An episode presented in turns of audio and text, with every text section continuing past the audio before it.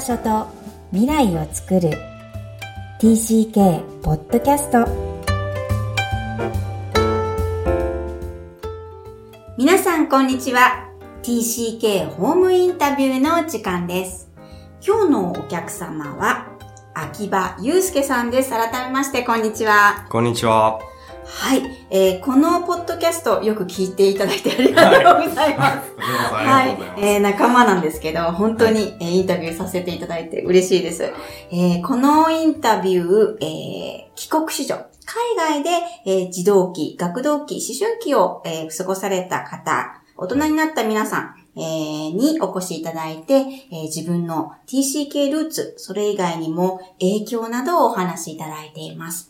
はい、まず簡単に秋葉さんの自己紹介からお願いします。はい、えっ、ー、と、秋葉祐介と申します。はい。えー、今は、えー、37歳で、うん、えっ、ー、と、日系の、えっ、ー、と、物流会社で働いています。はい。えっ、と、子供の頃はですね、えー、幼稚園から小学校3年生までと、あと、中学3年生から高校卒業までの2回、えー、アメリカのヒューストンというところに、えー、行ってました。はい。はい。というと、合計何年？えっと、8年です。8年。はい。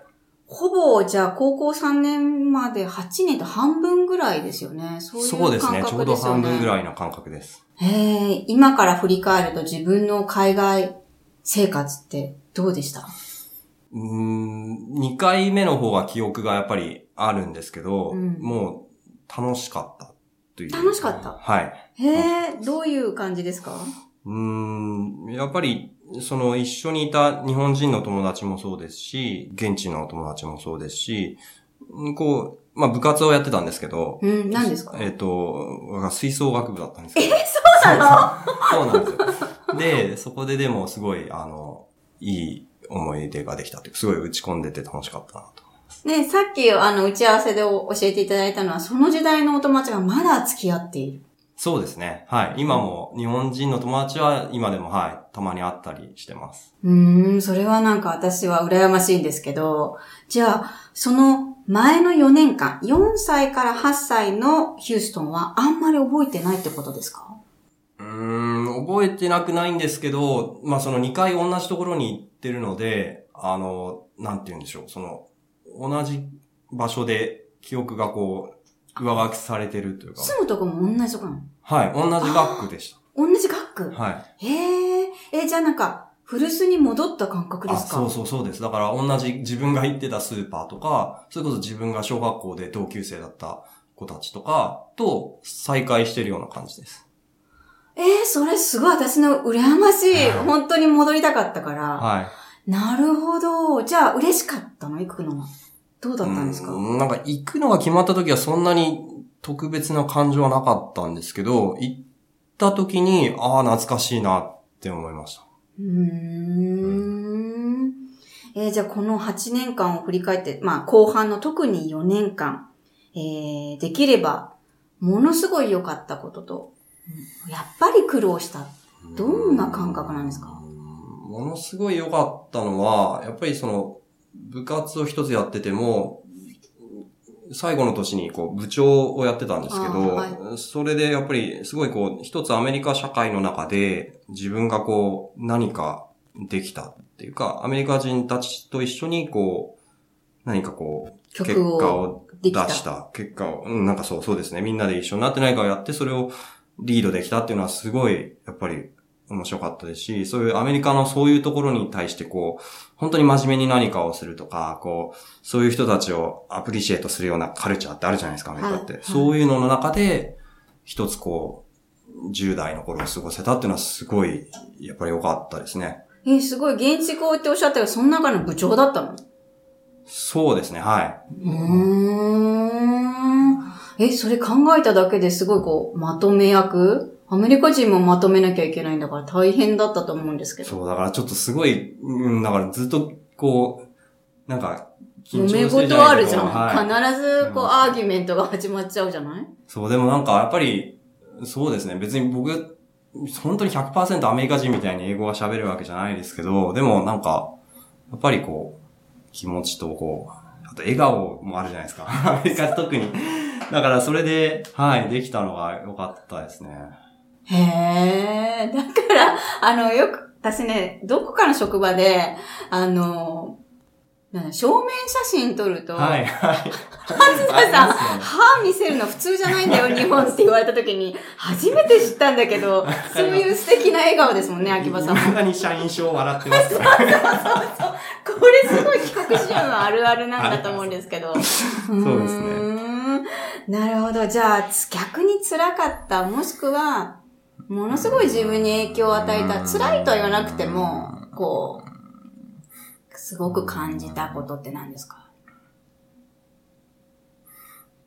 辛いのかわからないですけど、なんかその、それこそ部活をやりながらも、学校に行きながらも、自分はアメリカ人ではないなっていう自覚は、もう高校だとはっきりありましたよね。うん。で、そうするとだから、なんでしょうね、なんか、うん、それがなんかネガティブなことじゃないですけど、なんか自分の中では、こう、アメリカ人の中でも特別な枠として生きてるんだなっていう感じをマイノリティってこと？それとはい。マイノリティ、そうですね、の中でも別にそのアメリカに永住してるアジア人とかではなくて、うんその駐在員の息子っていうのが、特別ななんかこう、ちょっと人とは違う。だからアメリカ人の中で話してても、本当に彼らのカルチャーを分かって話してるわけじゃないですし、同じ僕らと見た目が同じ韓国人と話してても、彼はもうそこで永住するつもりで生きてるうん中で、自分は日本をこう残した状態で生活してるじゃないですか。だからそこで分かり合えてないところがあるなっていうのは、やっぱり高校ぐらいになるとなんかもう分かってましたかね。うーん。じゃあ、どうしても新日だと居場所っていう言葉をはい使ってしまうんですけど、そのと、そこではないっていう感覚ですか？それともそこはエンジョイできているという感覚なんですか？うーん、そうですね。今考えると、割と僕は多分その、外国で外国人として生きているっていうのは好きなんだと思うんです。はい。だから、決してそのマジョリティじゃなくても、そこの社会で、こう、外国人として生きてるっていう感覚が、許されてるしね、はい結構ね。うん。社会人になってからもインドネシアに行ってたんですけど、はいその時もだから同じような感覚に、こうやっぱ陥って、外国で外国人として生きているって楽しいなって思います。うーん、なんかわかる気がします。ううんんうんうんうんえ、それなのに日本に戻られたのは、どうやら家族が戻ったわけではなく、ご自身だけで戻ってこられたんですよね。そうですね。家族はまだ、その、父親の駐在は続いてたので、私だけ高校卒業して、日本の大学に入るために戻ってきました。うん。それはご自身の選択？うーん、ですけども、なんか当時はその、やっぱりアメリカの大学に行くっていうことは、アメリカ人として、その後はアメリカ社会で生きていくっていう、まあ親もそういうふうな話をしてましたし、さっきの話で、それこそ僕はアメリカ人と完全な同化はできないなっていう自覚があったので、うん。外国人でっておっしゃったもんね。はい。はい。なので、日本に戻るっていう、まあなんか自然な、そこは流れで帰ってきました一人で帰ってくることは結構勇気がいることなんじゃないんですか？そうですね。でもなんか、そのぐらいの年だともう親元を離れるのがなんか楽しいというか。あ私はそうだったけど、はうん、でもこんだけ離れていて、日本っていうものに戻るってどんな感じなのかなと思って。うーん、そうですね。私の場合、その、中学3年生まではまた日本にいたので、うんうんある意味でそこでワンクッションあってっていうのはあったので、その、言葉で不自由したとかそういう話はなかったんですよね。で、そうですね。ただまあ、大学も地方の大学に行ったので、それで、そこでやっぱりそこで育った人たちと自分とのまた、あ、違うなっていうのは、すごい感じました。これこそ外国人ではなく、日本人意識の強い秋葉さんが日本で生活するのはまた違うの？あ、そうですね。まあ自分ではそんな日本人意識が強いのかなっていうのはちょっとわかんないんですけど、うん。うん、でもそうですね。やっぱりまだ大学生ぐらいだときっと日本人もその、社会をそんなに見てないので、はい。その自分が育ってきた社会とか自分のやってきたことが割とこうもう全てじゃないですか。確かに。だから、そこと私が育ってきたこう、ルーツが結構違うので、ね。はい。そこで、なんかこう、うん、あ、この、なんていうんですかね、同化してる感じはしなかったですかね。ああ、そうなんだ。はいじゃあずっと同化してないんだけど、確かにそうですね。それでもなんかこう明るいんだけど、そこの魅力強みを感じますが、日本に帰ってきてから実際はどうでした？うーん、まあ、どうでしょうね。その、なんか大学の頃は、まあ確かに違うなと思ったんですけど、まあ、なんでしょうね。そんな中でも別に、まあ大学生になっても本当に個人個人で気が合うやつと付き合うじゃないですか。はいはい。だからそういう意味では別に付き合える人間がいて、で、それはそれで普通にまあ、うーん。うん、楽しく過ごして。で、あとは社会人になったら結構世界って広がっていく一方だと思ってたんですよね。うん。それはきっと事実で、うん。やっぱり新しい人に出会って、いろんな経験をしてる人たちに出会って、い、ろんな国籍の人に出会って、だからもう、こっち広広がっていく方向だろうなっていうふうな、確かに、ベクトルがね。はい、思ってました。ええー、じゃあ結構秋葉さんって、こう、個人的には辛かったって聞くんだけど、今の流れからいくと、とてもそうは見えないんですけど、海外生活、はい、与えた影響としてはどう感じてらっしゃるんですか？与えた影響、うーん与えた影響、うーん、どうなんでしょうね。いや、プロコンは絶対あると思います。なんか、うん。良かったのは、割とさっきも言ったように、そう、どこの国でも、うん。まあ、こうしたら生きていけそうだな、みたいな感覚を持ててるっていうのは強みだと思いますし、逆にまあ、コーンズは、なんでしょうね、なんか、多分さっき言われたように、その、一つのところに、こう、自分のこう、根付いてる場所がないことが、その強みでもあればきっと弱みになってしまう時もある。特にこう、周りの99人がもしどっか一つの場所に根付いてる人たちだったら、やっぱりその中で自分が対応しきれないというか多分その、勝負した時に厳しいんじゃないかなっていう気がししません？うん、私はするけど、ずっと隠してた人間だから、は帰国しようという履歴をねい。。はい。だから隠す、その、人たちっていうものを、こう、どちらかというとなくしたくて、この活動をしてるんですけど、こう開示する強さっていうのがあるので、やっぱり。うん、ただ、そこまで隠してきてない人でも、やっぱりこう根付いてないっていう感覚があるんだな。そうですね。根付いてはないんですかね。どう、うん。まあでも、程度にもよると思うんですよね。なんか、本当に地元を離れたことがないみたいな人から、国内では転勤している人とか、はい。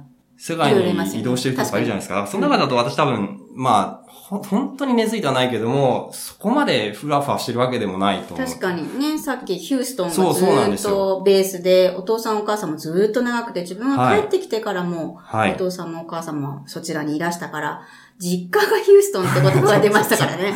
そうですすね。やっぱりそこが多分3、4年で全てこう、スパッと日本に帰ってきてる人とは、僕は違うのかな。足がかりがあるもんね。まはいた行くんだからね。そうなんですよね。うーん。わかりました。えー、じゃあ大人になって自分が振り返ると今の強み、弱みなども教えていただきましたが、はい。今の TCK について、つまり若い子たちに思うこと、伝えたいことがあればぜひ教えてください。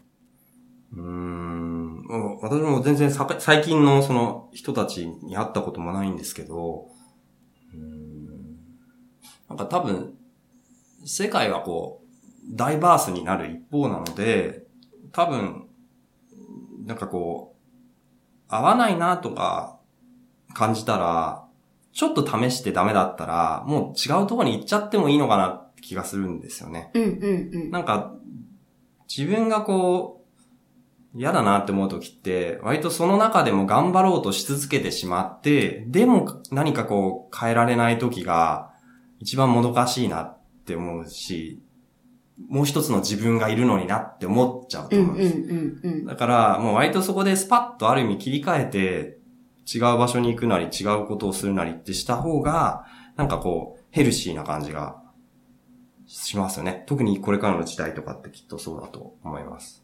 次の選択肢を作る。そうですね。あ、あと複数常に持っておくとか。その、ヒントはありますか？要は作りにくい。そう悩んでる時こそね、選択肢を出しにくいんですよね。なんか僕も本当最近なんですけど、それこそコロナになると、仕事の割合っていうか人生に占める割合って変わってくるじゃないですか。だその時に結構こう家族の割合が増えたりとか、それ以外のこう趣味の割合が増えたりとか、んなんかこう、まあ別に意識してるかわかんないですけど、割と分散してた方が、なんかいい気がします。まあちょっとそれ TCK と関係あるのかわかんないですけど。いや、もちろんもちろん。はい。TCK だからこそね。はい。はい。狭めないで広げてほしいってことですよね。はい。はい。わかりました。えー、ぜひ、最後の質問、秋葉さんにもさせてください。はい。Where is your home? うーん。一番近いのはヒューストンだと思います。あ、今も？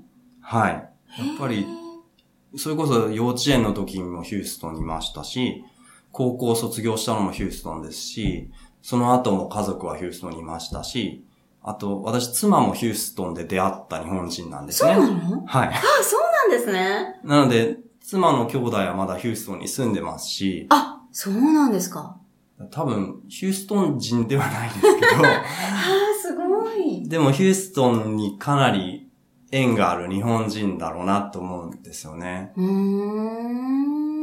え、今、両親はもう日本でいらっしゃるんですか？今はもう、はい、日本です。はいはい、うん。はいえじゃあ、今の住んでるとこ、その昔、横浜に住んでたよりも、自分の思い入れは、例えば、お父さんここで育らせたんだよっていうのは、ヒューストンを見せたいという感じですか？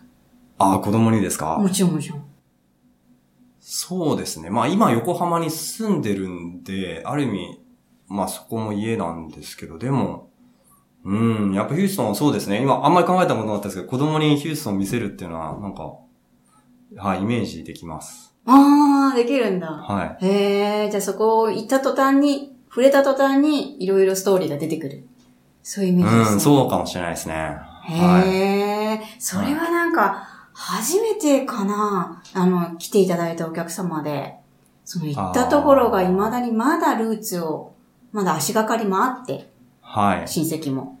そして自分も心としてのふるさとになっているというのは。そうですね。そうか、そうなんですね。うん。なんかちょっと羨ましい気がしましたけど、なかなかそういう TCK いないので、今の子たちっていうのは本当に、まあ不景気日本になったので10年ぐらい点々と5カ国とかしちゃう子たちが TCK っていう概念にこれからなっていくんだと思いますが、まあグローバル的に他の海外の人たちもそういう人たちは多いんだと思うんですけど、はい。じゃあ Where is your home? って聞かれた時に、厳しいなっていうのが出てくるのかなとか。そうなんでしょうね、きっとね。その、それこそインターとかに行ってたら、その地元の人たちと一緒に過ごしてるわけでもないですもんね。うん、そういうイメージはヒューストンっていうよりは、その、まあ、秋葉さんがいた場所っていうようなイメージはつきましたね。そうですかね、はい。はい。